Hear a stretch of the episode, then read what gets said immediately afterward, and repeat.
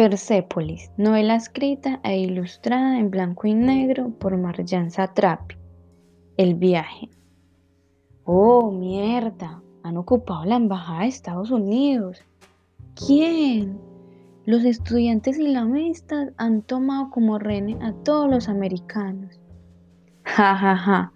Les llaman es que el nido espía, ni que esto fuera James Bond. Eh, no parece que te interese. Eso me trae sin cuidado.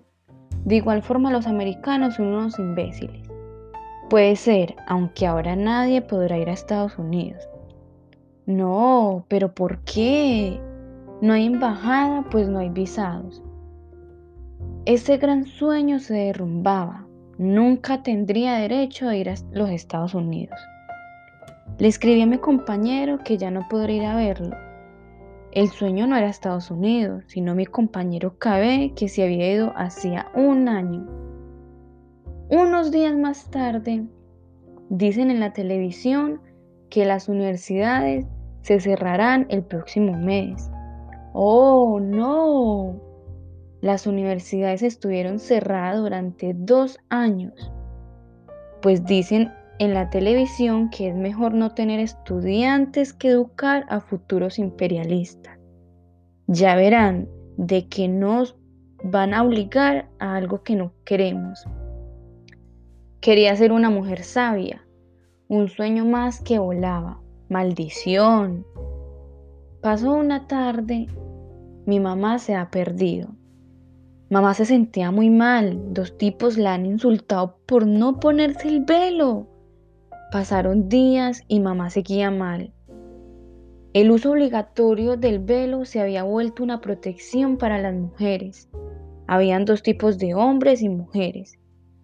No solo cambiaba el gobierno, sino la gente también. Mamá me enseñó a mentir, pues me volví más hábil. Al pasar los días hubieron protestas. Por supuesto, yo fui, aunque mi papá no lo quería. Hubo disturbios y por primera vez vi la violencia.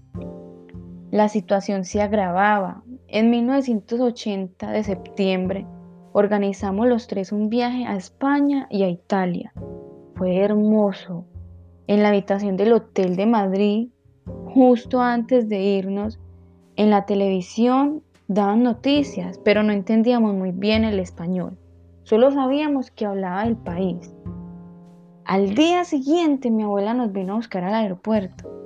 Mi abuela parecía preocupada. Mi abuela nos ha dicho que estamos en guerra. Bastante angustiada lo dijo. Es la segunda invasión árabe en definitiva. Es una mierda esto. Me destrozó esta noticia. Yo estaba dispuesta a defender mi país contra los árabes que no dejaban de agredirnos. Yo quería luchar,